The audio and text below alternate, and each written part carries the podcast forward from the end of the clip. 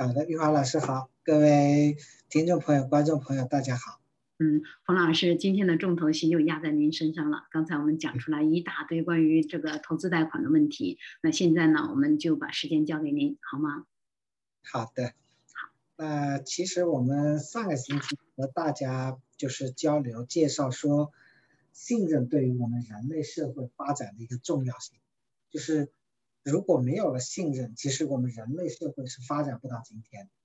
所以信任是极其重要。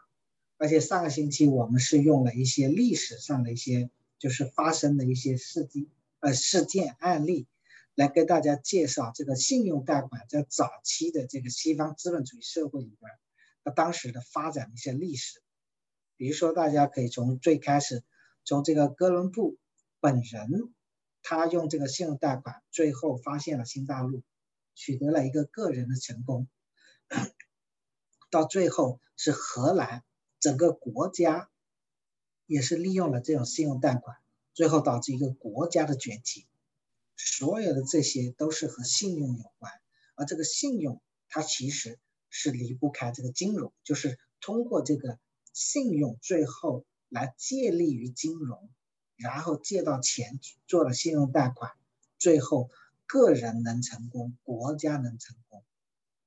那我们一直在讲这个以史为镜。我们从历史当中可以学到很多东西，从而我们能不能把历史当中的东西让它重演，而让历史当中的成功重演在自己的身上，对吧？所以就回来，像我们今天能不能合理的去利用这些信用贷款，其实完全是可以。我们讲历史真的不是为了跟大家上历史课，而是从历史当中学到别人成功的东西。拿来为我们今天所用，OK。那我们看到历史当中这些个人也好，国家也好，都是由于有了信用，使用了信用贷款，最后成功了。那就是我们今天如何去 copy 这种借这个这个信用贷款，让我们自己成功。首先，我们讲能成功的关键是在于改变思维。我们思维上一定要理解这个这种信用贷款，要知道这个信用贷款它不是一个坏的东西。因为为什么？因为讲起来说，我们中国人啊，往往特别害怕借钱。我们都觉得，我为什么要借别人钱呢？我靠自己呀，对不对？总是想着靠自己，这是对的吗？当然是对的。但是问题是说，借钱它并不是说就不靠自己。因为其实靠借钱靠的是自己的信用啊，还是自己说白了，但是不能完全靠自己，在靠自己的同时，还要学会借助外力。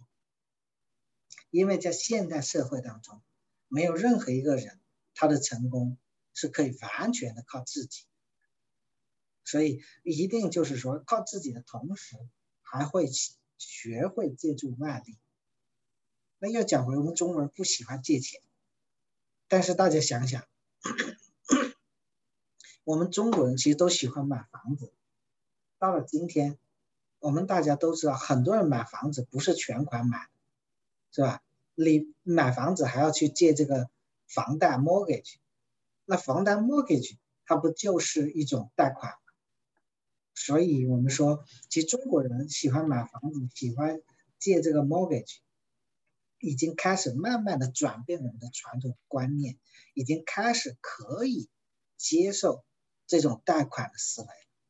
那就是说，我们普通人如果想要富起来，他一定要跨越这种心理障碍，这种从小被告知的一个东西，觉得说我们不要借钱这种思维，这个思维实际上是错误，因为在今天的西方社会。为什么西方社会相对普遍就是要富裕呢？其实就是他们使用了这种贷款，整个贷款在西方社会是一个非常普遍的现象，是吧？Mortgage 就是在西方社会被大量使用的一种贷款，所以我们一般人大家一定要跨越这个心理障碍，要能接受贷款，而且要学会善用这种贷款。那这样讲回这个信用贷款，我们之前也讲过，其实它是基于每一个人的信用进行一个评估。因为今天的社会的信用贷款，其实它是一种非常严谨的一种呃金融工具，它其实它的整个架构非常严谨，所以发展出了一个非常完整的信用体系。啊，在今天的社会当中，全世界最完整的信用体系其实是美国的信用体系，因为在美国它是。负责这些个人消费者的信用的记录啦、收集啦以及整理啊，包括后边的信息的处理，它不是一个叫什么，是政府机构来来做这个事情。整个做这些事情，完全是一些私人的征信服务公司，是一种完全市场化的运作。那。在美国的这个日常生活当中，小到你去银行开个账户啦，或者是你去这个电话公司办个手机卡了，然后大到你要买买这个什么保险啦，给你的贷款去买房子啦，所有的这一切其实都是和信用记录挂钩的。那这信用记录去哪里查询呢？就要到这些 私人的征信服务公司去查询。啊，在我们加拿大，其实和美国是差不多的。我们加拿大也是一个信用社会，所以当一个人的信用它渗透到日常生活当中方方面面的时候，我们就会知道，我们生活在很多时候经常会接触到这些信息。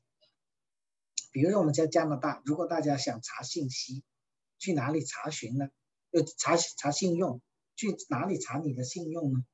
加拿大主要有三大信用机构，那这些其实都是私人，一个是最最最有名是 Equifax，第二个是叫 Transit Union，这两个会用的比较多，第三个会相对少一点，因为第三个它带着一点那种类似有点像政府性质、半政府性质，叫 Northern Credit Bureau，带着半政府性质。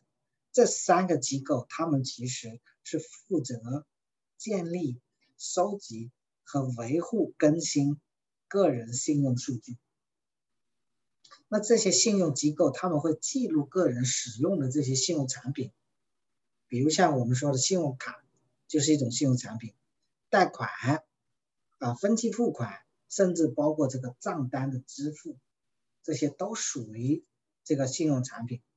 那当这些当大家使用这些金融产品之后，就会产生这个信用记录，那这些信用记录就会被记录下来，形成信用报告，最后呢会根据这些信用报告去打分儿，所以每个人就会有一个信用分数，那这里我们稍微展开跟大家讲一讲，每个人的信用分数大概有哪些因素组成，就是你每个人会有个信用分数，又是由哪些因素来决定的。大概是五个部分，啊，如所以大家只要把这五个部分了解了，你就知道为什么你会得这个分数。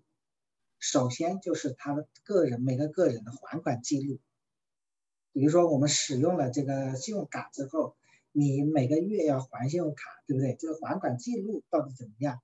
这个就是我们的信用分数的来源的组成的第一部分。第二部分就是。你欠款的数额，就是你每个月你欠这些银行、这些金融公司多少钱，你有没有按时还？这欠多少钱？这个数额是关乎到我们的信用分数。然后第三个就是你有多长时间的信用记录，比如说有我们大家很多这个移民来到加拿大，马上就开始申请了一个信用卡。那比如像我自个儿是吧，来了二十多年，我来这读书的时候我就开始申请信用卡，所以到现在呢，我整个信用记录已经二十多年了。那他就会看你这二十多年你信用记录怎么样，如果一直维持着一个好的信用记录，那相对来讲那个信用的分数就会相对比较高。啊，这是第三个影响信用记录。第四个是信用产品的种类，就是。你有多少种信用产品？那有些人，比如说只有一个信用一张信用卡，啊？那那只有一张卡，相对来讲，你这个信用的产品类别不够多，他需要通过不同的产品类别来收集，你是不是都能保持一个良好记录？那所以包括大家如果有一个 mortgage，这又是一类，对不对？甚至你有 life credit，它又是一类，啊，所以那个。比如说，你还有这个水电煤气账单，啊，这一就是你的类别越多，而且你每个类别都能就是说维持的很好，那就说明这个人的信誉相对是比较好。所以他不是看单一的一一类，而是看你有多少类别。那第五个就是说，看你新申请了哪些信用产品。所以这五类组成了一个人的信用分数。那在我们加拿大，信用分数好坏就其实是决定最后能不能贷到款，啊，那像大家的信用分数包括什么？个人的信贷啊，商业贷款了，甚至包括什么学生贷款、抵押贷款，是吧？这些都是可以帮助大家申请到不同的信用产品，而且你这个信用分数不是单单影响你能申请到什么样的这个信用呃这个贷款。而且包括贷款的利息利率，也是和你的个人的分数是挂钩。不同的人，是吧？你由于你的信用分数不一样，你去银行贷款的时候，贷款的利率也会有差别。信用分数高的人，他需要支付的利息就相对比较低。啊，呃，而如果反过来，如果信用分数相对不够高的时候，你又需要这些信用产品的话，那你就要需要相对为这个产品支付相对高的一个利息，嗯所以在在我们整个加拿大，你做任何事情都离不开这个信用，离不开这个信用分数。你去租个房子，去申请工作，去银行开个账户，所有一切都需要使用信用记录。所以我们说，在整个西方社会，这种以市场经济为核心运作的。这些体系里边，信用为王，是最最重要的一个东西。好的，那我们刚才提到这个信用贷款，像我们经常跟大家提的 investment loan，这种贷款它就是信用贷款，而这种贷款是背后是有国家在鼓励，因为的国家鼓励大家去做投资，所以相对而言，这样的贷款是相对容易能贷到款的，是吧？如果大家利用好了。是可以呃帮助大家去实现一个财务自由。哎，以前我们跟大家讲有一本书叫做《富爸爸穷爸爸》，这本书里就说了他的穷爸爸是靠打工去赚钱来养家糊口，而富爸爸就像我们现实生活当中那些富人，他们都是在做投资，他们都是有被动收入，所以才会导致这个富人其实是越来越富的现象。那现在国家推出的这种投资贷款，这种 investment loan，其实就是让普通人有了一条可以成为富人的捷径。那我们接下来就要跟大家讲讲，像这种投资贷款，它到底有哪些好处？首先，我们知道贷款其实分两类，一种是有抵押的贷款，一种是没有抵押贷款，叫做非抵押贷款。那抵押贷款是什么样呢？像房贷、车贷，就是拿房子和车子来做抵押的。因为如果这个借款人一旦他还不上钱了，这个抵押物就这个房子或者车子呢，就会被这个银行或者放贷的机构被收走掉，是吧？所以其实能到的款实际上是因为有抵押的，而实际另外一类贷款是要非抵押贷款。我们平时经常使用这个，比如说信用卡，这就是非抵押贷款。银行比如说举个例子，借一万块钱的额度，就是我这张卡可以有一万块钱额度，我可以先刷这个卡刷一万块钱，不用先付钱，等月底了账单来了，是吧？我们再付这一万块钱。那其实为什么银行会先给我们一万块钱的额度，让我们去花呢？它其实不是没。就是说，它听起来是没有抵押，但实际上这一类没有抵押的，它真正银行拿的是什么？拿的就是你个人的这个信用。其实还是有抵押的，只是前面所谓的抵押贷款，它是一种有形的实体的抵押，而后边这种非抵押贷款呢，实际是无形的，也就是使用的是这个信用作为抵押啊。所以除了这种不需要抵押的这些之外，你能借到这些钱，其实我们说这个贷款非常好，是吧？你能借到钱去做投资。而且投的这些钱，借到的这些钱，实际上它还有一个保险的保护。那为什么这么说？因为这个我们讲这个贷款，它是用来投资。那这个投资的标的其实是国家是有规定，不是说大家借了这笔钱，我想去，要不我买了那借了这笔钱，我去买个房子，去炒炒个股票，它是不可以，它是要指定投到这个。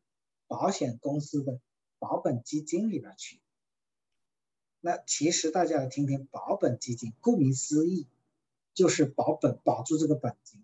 为什么？因为这个钱这个本金不是你的呀，那是这个银行借出来的，所以你能借到这个钱，它是需要投到保险公司的保本基金。那怎么讲保本基金呢？也就是说，比如说我们举个例子，假设有个人借了十万块钱出来。你哪怕最后这个钱投资亏损亏到零了，但是你自己是只需要承担一小部分损失，或或者说，呃，就是甚至有些是你完全不需要承受任何损失，整个损失或者说一绝大部分的损失是由保险公司来承担。啊，这个为什么这么讲？因为在加拿大各个省的金融监管机构都是有规定，就是保险公司它设立的这个保本基金，它必须保证投资者在合同到期的时候，至少能获得百分之七十五的投资本金，还有有些甚至是可以获得百分之百的投资本金，也就是万一这个亏损了，保险公司是需要承担。这些损失，所以这是一个非常非常好的这种这种呃投资贷款，但是很多朋友他不敢碰投资，害怕亏钱，对不对？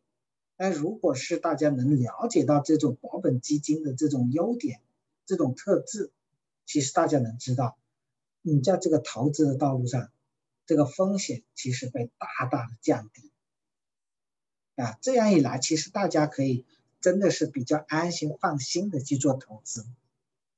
当然，又讲回来，其实这个保本基金除了这个保本的功能以外啊，其实还有相当多的优点。那今天呢，我们因为是在讲这个投资贷款，而不是讲保本基金，所以今天关于保本基金的优点，我们就不展开讲，对吧？我们放在以后有机会再和大家慢慢讲。所以今天我们还是讲回这个投资贷款这里。那好了，既然投资贷款，你的本金能保住。那对我们这个借钱的人，我每个月其实只需要能还得起这个每个月还贷款，我就能把这个贷款借到一直去持续下去。而这个投资贷款，它和一般的贷款还不一样地方，它有一个非常好的优点，就是它只需要还利息，而不用还本金。我们先看看。看看个 mortgage 例子，我们大家都知道，比如说我们借一个 mortgage，假设我们借了十万块钱，我们每个月可能，比如说为了十万块钱，假设我还一千块钱吧为案例，那其实这一千块钱是有两个组成部分的，第一部分实际上是你还了一部分本金，还有一部分是还的利息。比如说这一千块钱，我们举个例子，大概可能算七百块钱，实际上是还了本金。三百块钱还的才是利息，那这个投资贷款呢？你如果借了十万块钱，你只需要还利息，不用还本金，也就是那个七百块钱你不用还，每个月你借十万，只需要还三百的利息就好。所以大家想想，一个月还三百和一个月还一千，其实这个差距还是非常之大的。这就为什么这种投资贷款它的好处就在，它其实让借钱的人每个月它相对还贷的这个压力相对是比较小，相对比较轻松，它是能很轻松的去承受借十万块钱的这种压力的啊，而且不光这样，这个投资贷款它的利息其实甚至很多时候比房贷的利息还要低啊。我们举个例子，比如说在我们给客人做这个投资的时候，比如说我们如果在那个 Manulife 选择他的投资产品、投资贷款产品，那其实 Manulife 本身它是也提供 mortgage，Manulife 的 mortgage 十年的 mortgage，我们以固定利息来算，大概现在是百分之四点六四，也就是四点六四的这个 mortgage 利息。而如果我们给客户做这个投资贷款，在 Manulife，它的利息呢只有百分之三点二，啊，所以大家从就是说，哪怕去借贷款投资，这个利息甚至可能比这个房贷还要低。所以大家能看出来，国家政策从不同的角度，其实都是在鼓励着我们去做金融投资。这就是我们一直在讲，为什么这个说是政府鼓励的。政府支持的项目，大家从很多这些政策上边就能看出来，啊，而且除了刚才我说的还息不还本，相对利息比较低之外，国家还有很多好处去给这种投资贷款，比如说这个利息，在年底报税的时候，还是能用来抵税的。大家这都知道，我们加拿大叫万税之国，是吧？各种各样的税收非常之高，但是如果大家借了这个投资贷款，刚才我说的以十万块钱为例，假设你每个月还三百块钱的利息，那你一年的利息是多少呢？三百三千六百块钱，对吧？到年底的时候，你这三千六百块钱还是可以拿来抵税的。所以大家想想，这些优惠的政策，国家给的这些优惠政策，从这些政策。无论是贷款的这个容易度、贷款的额度、贷款的这个还息不还本，以及这个贷款的利息，包括最后这个利息的抵税，所有的政策都说明国家在鼓励大家去借钱做投资，啊，是啊，所以我们说跟大家说，大家一定要理解这种贷款投资这么多好处，啊，国家在鼓励。我们也在这里呼吁大家，要真的了解这样的产品，愿意真的改变自己的思维，说不借钱的思维。希望通过这样的贷款投资，让大家去做投资之后，更多的人能自己养活，在到退休之后自己养活自己。嗯，其实有很多时候呢，国家一些政策我们要充分去利用。如果你不利用，很有可能你身边的这些人呢，他们也不知道。所以呢，现在我们就是作为一个桥梁，把这些国家的信息，啊，国家的这些政策作为一个桥梁呢，给大家来给给大家来分开来，然后呢，慢慢的去揉碎了、掰碎了，让大家去了解这些。那刚才呢，冯老师您在讲的这个时候呢，我们这个有人就提问了，说啊，以前呢，我我贷款了很多，有房贷。比如说前段时间有很多人炒房子，然后呢他就有房贷，然后呢现在呢在这种情况下还可以来申请这个国家支持的这个贷款投资吗？嗯，那这个待会儿我们跟大家讲讲这些贷款的一些条件的时候，可以就这个问题跟大家解释一下。好，那这个刚才有人说那。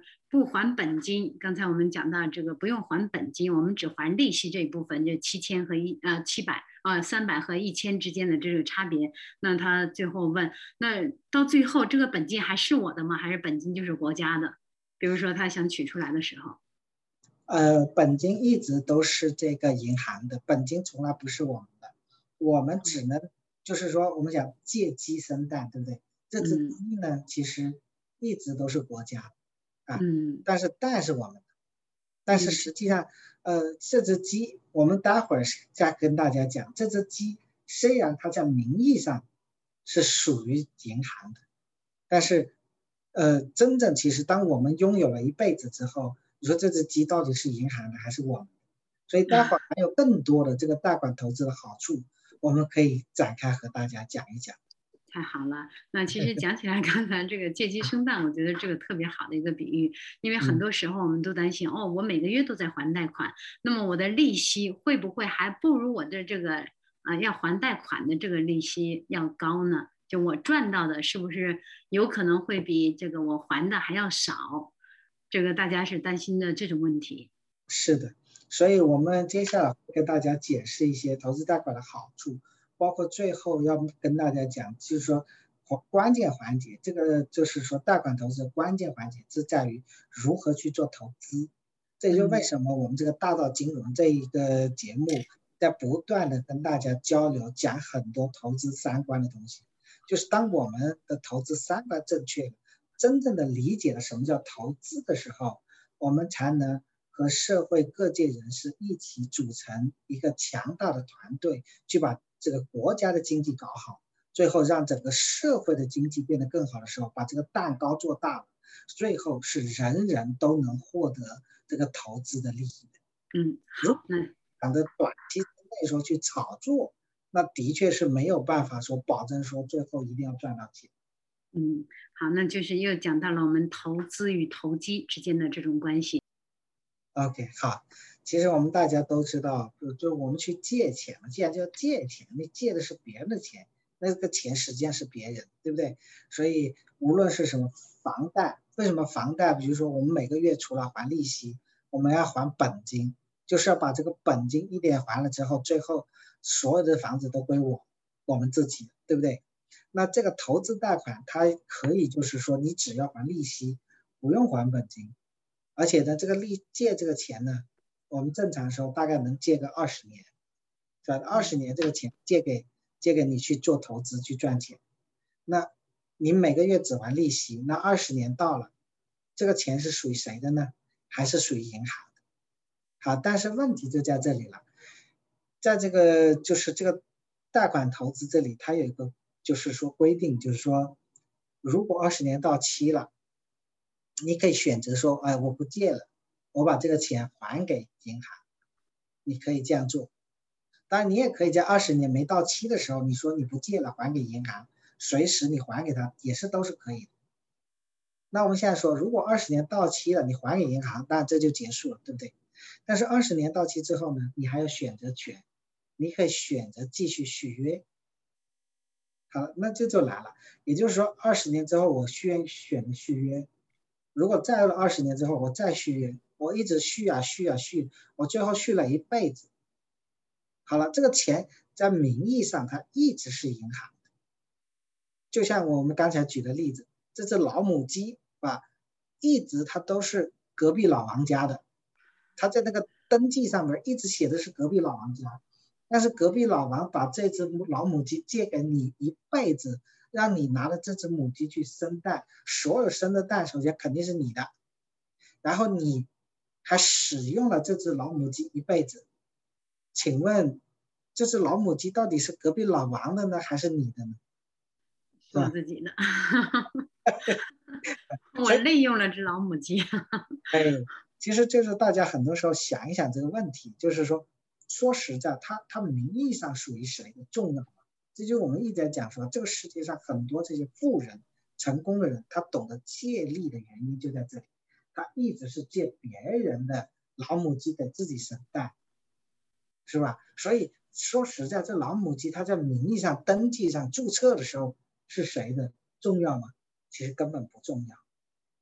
OK，对这个观念需要改变。我们很多时候观念改变不了，觉得哦是我的我才安心，不是我的觉得嗯不够安心的这种。就是这样，所以为什么我们在这个经常要跟大家讲，很多时候投资最关键还是这个观念思维，你要理解了之后，你能改变了，就是其实有很多很多非常好的这个这些金融产品、金融工具，能帮助到大家，能让大家去赚钱。大家如果理解了，真的觉得赚钱就是说，你很容易就能从不同的渠道能获得不同的资源，最后让自己变富有。啊，对。对对，所以我们大家都需要做一个长期的工作。是的，所以真的就是说，我们从这些每一个细节，其实我们都能看出来，国家真的是希望大家去做长期的投资，这就是长期国家在做一个长期的工作，我们自己是不是 ready 了去做一些长期的投资，而不是说真的是去短期去炒作去赚个快钱，对吧？而且很多人也问了，哎，我这个钱我是不是那个赚了，我赶快把它取出来去去把它花掉吃喝玩乐呢？对不对？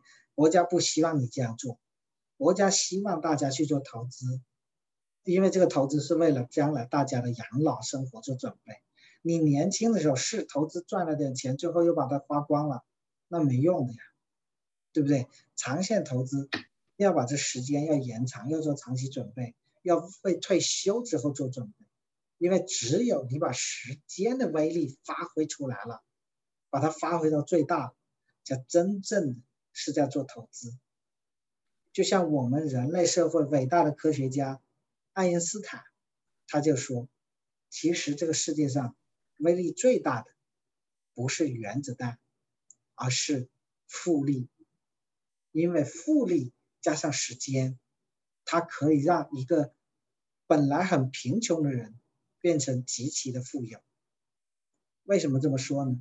我们给大家举个例子：假设如果有一个年轻人大学毕业了，到他二十五岁的时候，哎，他能意识到他需要去做投资了，哎，他也知道了这个政府贷款。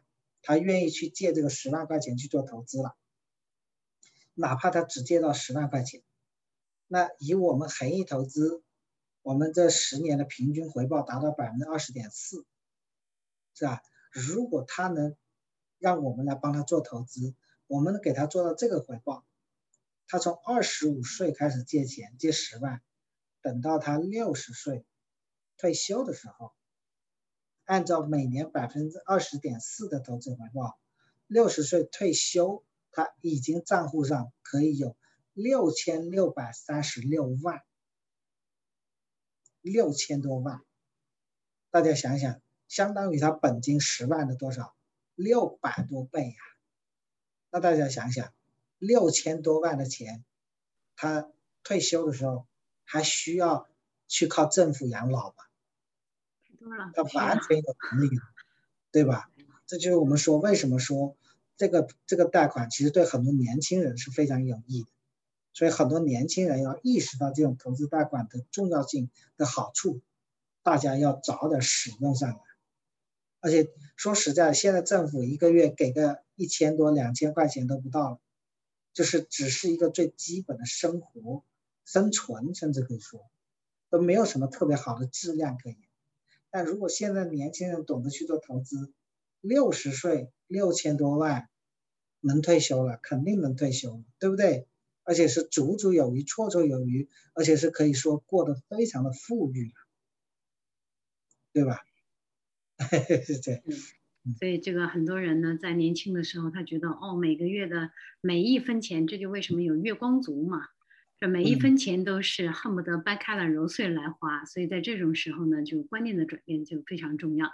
这就是我们有的很多时候，我们站在一个点上，站在一个小我的这个角度上来看看事情，和站在更远的地方来看事情，又是不一样的角度和不一样的观点。是的，是的。所以要讲回现在年轻人，其实资金很紧张，都是月光族，所以很多年轻人他对这个投资贷款他有一个顾虑，顾虑是什么？顾虑就是说，哎呀，我这个你说的那个很好啊，退休很好，但是我现在钱都不够花，我现在哪来？比如说每个月还拿三百块钱出来去借这个钱呢，是吧？我要万一我还不起这个利息，那怎么办？其实我们又讲，这就是这个政策的好处。国家在设计这些政策的时候，他已经考虑到年轻人很多时候没有足够的积蓄的时候。有些时候他急需用钱，那怎么办呢？其实他是可以从这个投资的收益当中取一部分出来去做补贴家用，这就是这产品设计的优点。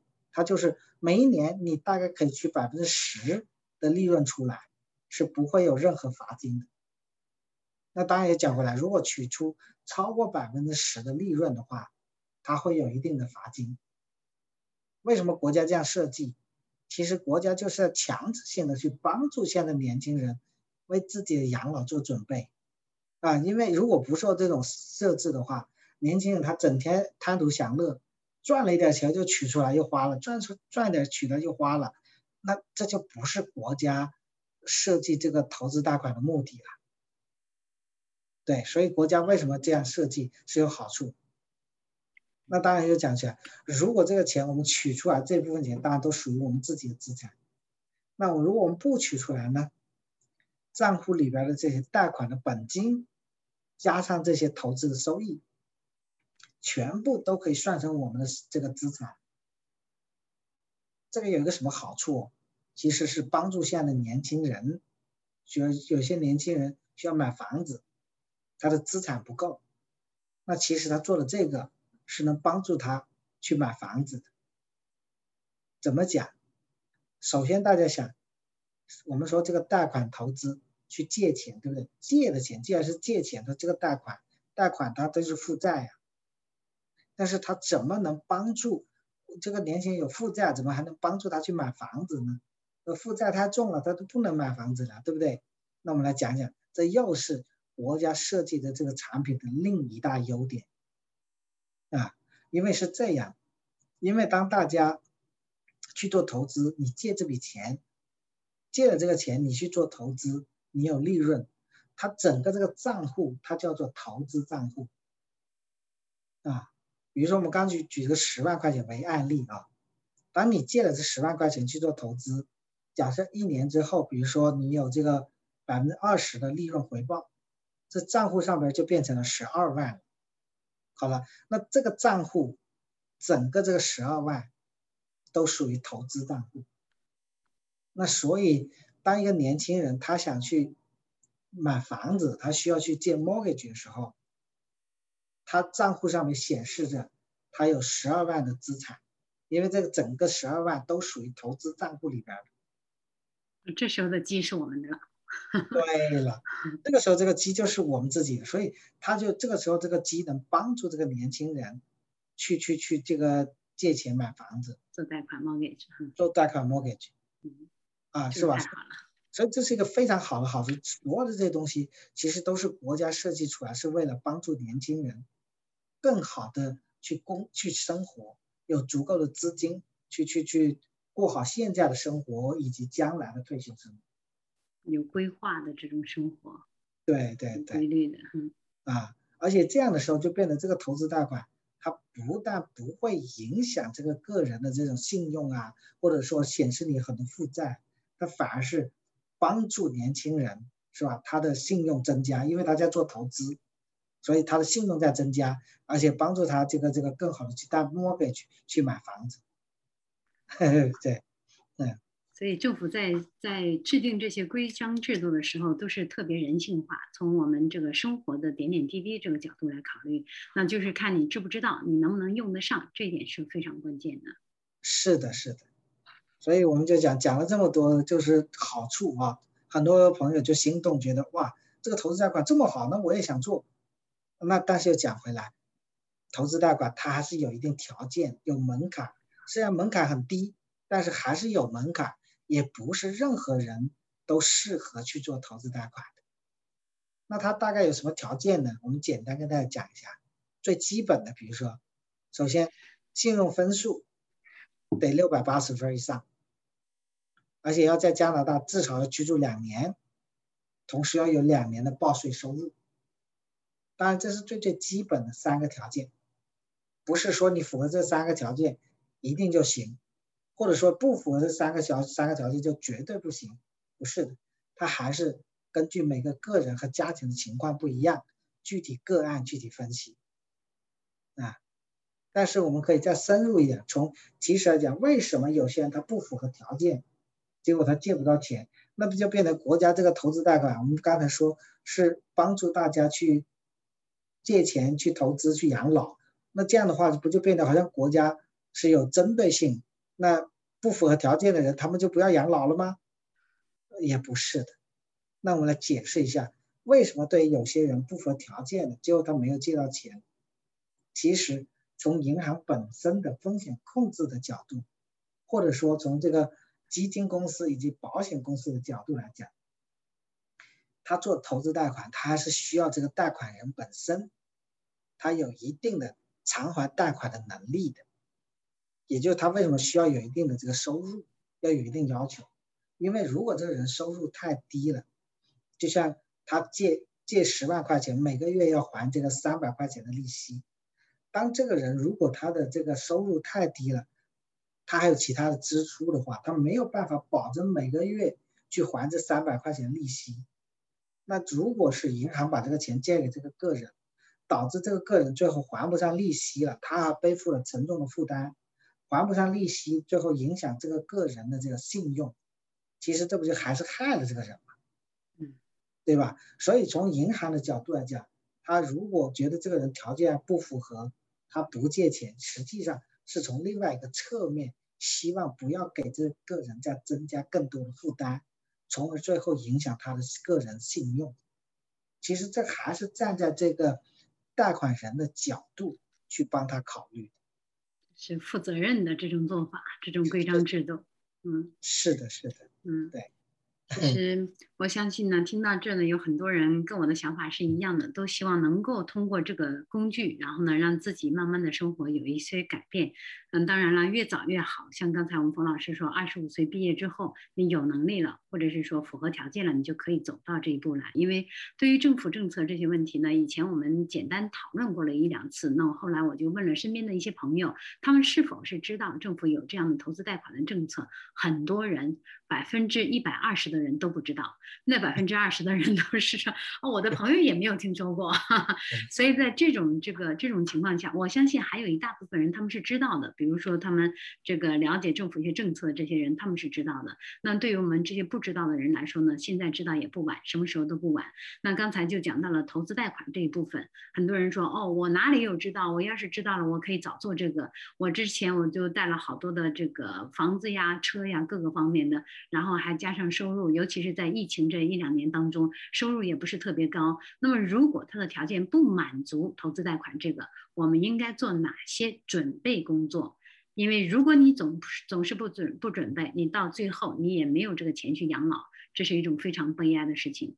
所以，冯老师，我们相信呢，就是这些就这些问题呢，我们还是要请您跟我们大家来啊讲一讲，我们应该做哪些准备工作呢？好的，那有些朋友就是说知道了，说有这个信用贷款，就想来做这个信用贷款。但是我们刚刚讲，不是所有人都符合条件，对吧？比如说我们举个例子吧，有些朋友其实因为他之前不知道嘛，所以他就借了很多钱去买房子，是吧？那结果就导致其实他负债过高。所以，当他负债过高的时候，我们去做投资贷款，因为这些钱实际上是从银行批出来，银行就会对这个客人先首先做个评估，看看他的整个情况。那有些时候就发现有些客人他的债务过高，债务过高其实倒过来就是变得他的净资产过低，也就是导致最终什么呢？就是他的偿还贷款的能力下降。所以这个时候他就相对不符合这个投资贷款条件了，他就没有办法去贷到这些钱。那其实如果是碰到这样的客人，我们其实是有办法去帮助他，从根本上去解决问题。首先呢，我们就会给这个客人他的整体的家庭的财务状况做一个全面的评估，我们就看到他家庭财务里边他的一些债务。那其实债务主要分两类，一类叫做良性债务，一类叫做不良债务。良性债务就是说能给这个家庭带来增值的这些债务，比如我们刚才一直提的这个投资贷款，那这样的贷债务它能给家庭带来增值，所以这种它是属于良性债务。包括有一些人买了一些投资房，对不对？他去做投资的，那这些投资房。也可以算作一种良性债务。那不良债务，那很简单，就是不能给家庭资产增值的，这些叫不良债务。那哪些属于不良债务呢？比如说车贷，就是因为车子它不能增值，只要你买了第一天它就开始贬值，落地就开始贬值，而你每个月还要还这个车贷，所以车贷是属于不良债务。还有什么呢？还有信用卡的债务，比如说每个月啊，银行给我们一万块钱的额度，但是你花了一万块钱之后，每个月账单来了，你可以有一个最低额度去还。比如说，假设说你只需要还这个五百块钱最低额度就可以了。那像这种，那你剩下那个九千五的那个那个呃信用卡的额度呢，它就属于不良的债务啊。那像这一类，就是我们首先把债务分两类，一类叫良性债务，一类叫不良债务。那其实如果很多当大家负债过高的时候，就要想办法去减少这些不良债务，包括刚才讲的车贷啦、信用卡的这些额度啊、没有还的额度啊，这些都属于不良债务，都要尽可能的去减少，甚至甚至最好的方式是把它全部消除。不要有这些不良债务，对吧？然后当把这个不良债务消除了，我们再来在良性债务里又去做调整。那看看良性债务里也分，比如说像我们刚才提到的这个，呃，这个这个呃投资贷款，这种是非常好的一种良性的这债务。为什么？因为刚才我们讲过了，它它它这个还利息不用还本金啊。所以它的整个负担是很重的。那像房贷呢，也属于这个良性贷款。但是如果说整个债务里所有的资产都是良性贷款，它这个债务还是负负这个太高的时候，那我们就要看了哪些是属于必要债务，再去做一个调整。那刚才我们讲的这个投资贷款是属于必要债务，这样的投资贷款如果有的话是不能减少的。但是房贷是不是属于必要贷款呢？啊，必要债务呢？我们认为要看一个比例。有些人拥有很多套这种投资房，那就说明这样的房贷它不属于必要债务。当这个人的债务过高的时候，他就需要减少他的投资房的这种拥有率。要就是有一些投资房可能需要卖掉。啊，因为只有把这些投资房卖掉，把他的债务降下来，他才可能去更多的去借这种良性的必要的债务，就是这种投资贷款。因为投资贷款根据每个人情况不同，他能借的额度是非常不一样。有些人是完全借不到，有些人能借十万，有些人能借五十万，甚至有些人有些人可以借上百万，差距非常之大。所以，希望大家首先先要保证这种良性贷款。当良性贷款有了之后，啊，说实在的，那个房子卖掉了之后，将来可以再买回来。为什么？就像我们刚刚讲，所有的这些投资贷款，它属于投资账户。所以，比如说你如果能借到一百万，那将来你的资产首先至少有一百万。你有了一百万的资产，你再重新再去买房子，它是可以买回来的。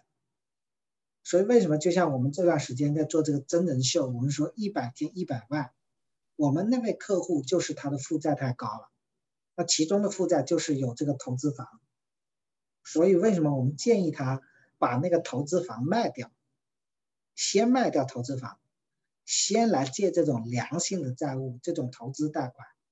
当把这个投资贷款借好了之后，其实是变得他的资产是增加的，而这个时候还会增加他的信用分数。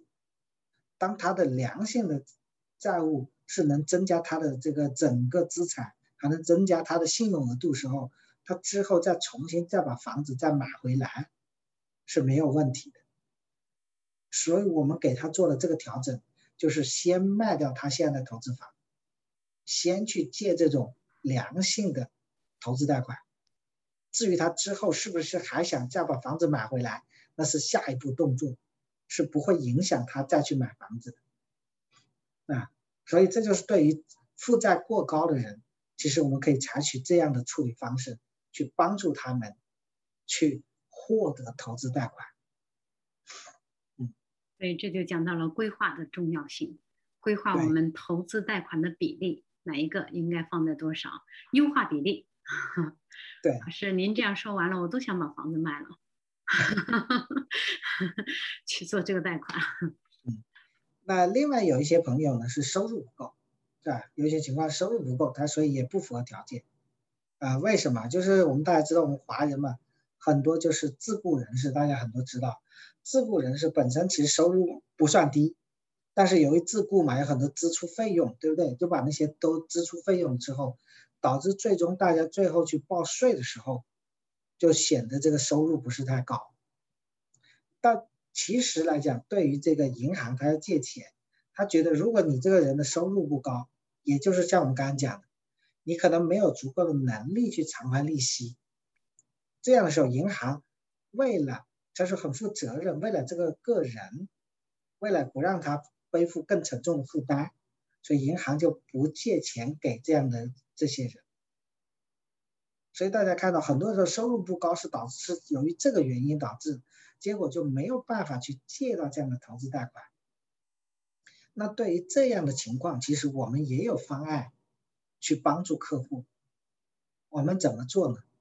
其实很简单，收入不够的时候，那就要想办法增加收入。那怎么增加收入呢？其实我们就跟客人讲，其实有些客人他为了省税。要不要省税？有些该省的可以省，没有问题。但是我们说，如果当省税导致最终你没有办法去借钱去做投资，这个是损失，这个是巨大的损失。所以我们为什么有时候建议一些自雇人士，你要想办法增加自己的收入，让自己能真正符合这些贷款条件，因为你能借到这个钱去做投资。这个对于长远的将来是非常重要的东西，不要因小失大，就看着眼前能省一点税，结果呢没有这个符合贷款的条件，导致没有办法去贷款投资，啊，所以对于很多自雇人士，我们说还是要分清楚，增一个要增加收入，第二个要减少支出，比如说在很多。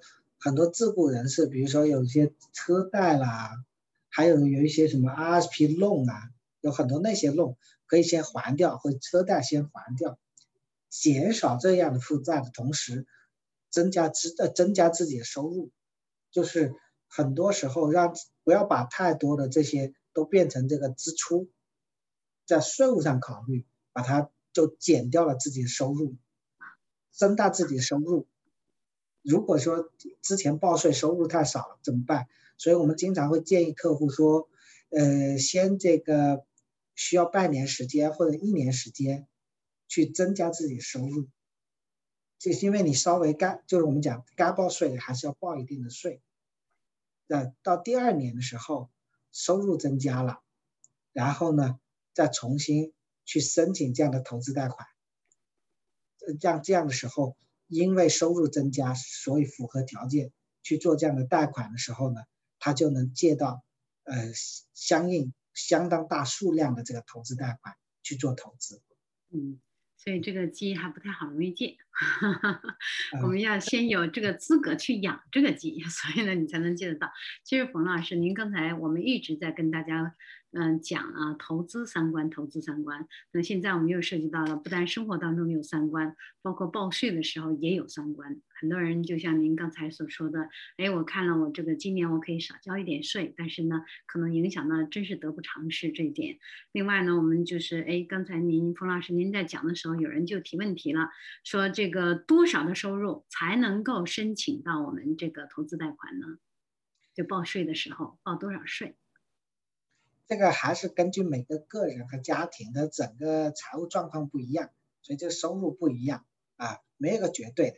但是我们可以根据我们过往的经验吧，给大家一个概念，就是基本上我们所了解知道的，就是我们的客户，就是说有些大概一年有个五六万收入的，其实他都能借到差不多四五十万的这个资金。哦，OK。啊，所以。它不是一个绝对的，但是我们经验的确有这样的客人能做到这样的这个贷款额度，所以其实门槛相当之低。大家想想，在加拿大，我一年五六万年薪还是蛮多人是满足的。很可以，还这个可以实现。对对，一年五六万能能借个五十万的话，那相当不错了，这样。嗯，对。其实我们这刚才冯老师说这回答的这个，大约每一年基础吧，就是五六万你的收入就能够贷到大约四十到四十五万，或者是五十万的这种贷款。那在这个基础上，你这个慢慢的去生蛋，你就很容易了。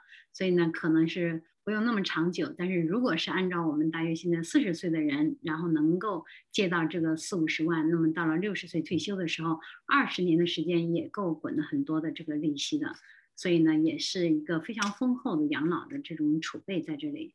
就是冯老师，我们讲了这么多，跟大家分析这么多的案例和分析这么多政府的这些政策，无非就是希望每一个人的养老能够。过得更舒适一点，而且能够过得更自由一点，不用掌心向上，我们是掌心向下的这种养老，这是非常好的。所以说一千道一万，还是我们希望每一个人呢都能够无忧无虑的。过好我们的养老生活，然后呢，在这种情况下呢，影响到我们的下一代，让他们也是无忧无虑的去打拼他们自己的生活。那当然了，二十五岁如果满了二十五岁工作了，有了收入了一定的收入之后呢，可以涉及到投资贷款这一部分，也是一定要走进这一步，因为呢，这也是影响到你们这一代人的养老。所以呢，每一次我们在讲这些时候，除了三观、养老问题，然后投资贷款，其实这个国家也是在苦口婆心的，然后用用各种的政策和工具，希望大家未来过得好。其实我们这个小家过得好呢，也就是说我们大家就过得更好，就是我们这个宏观的这个国家这个角度过得就好一些。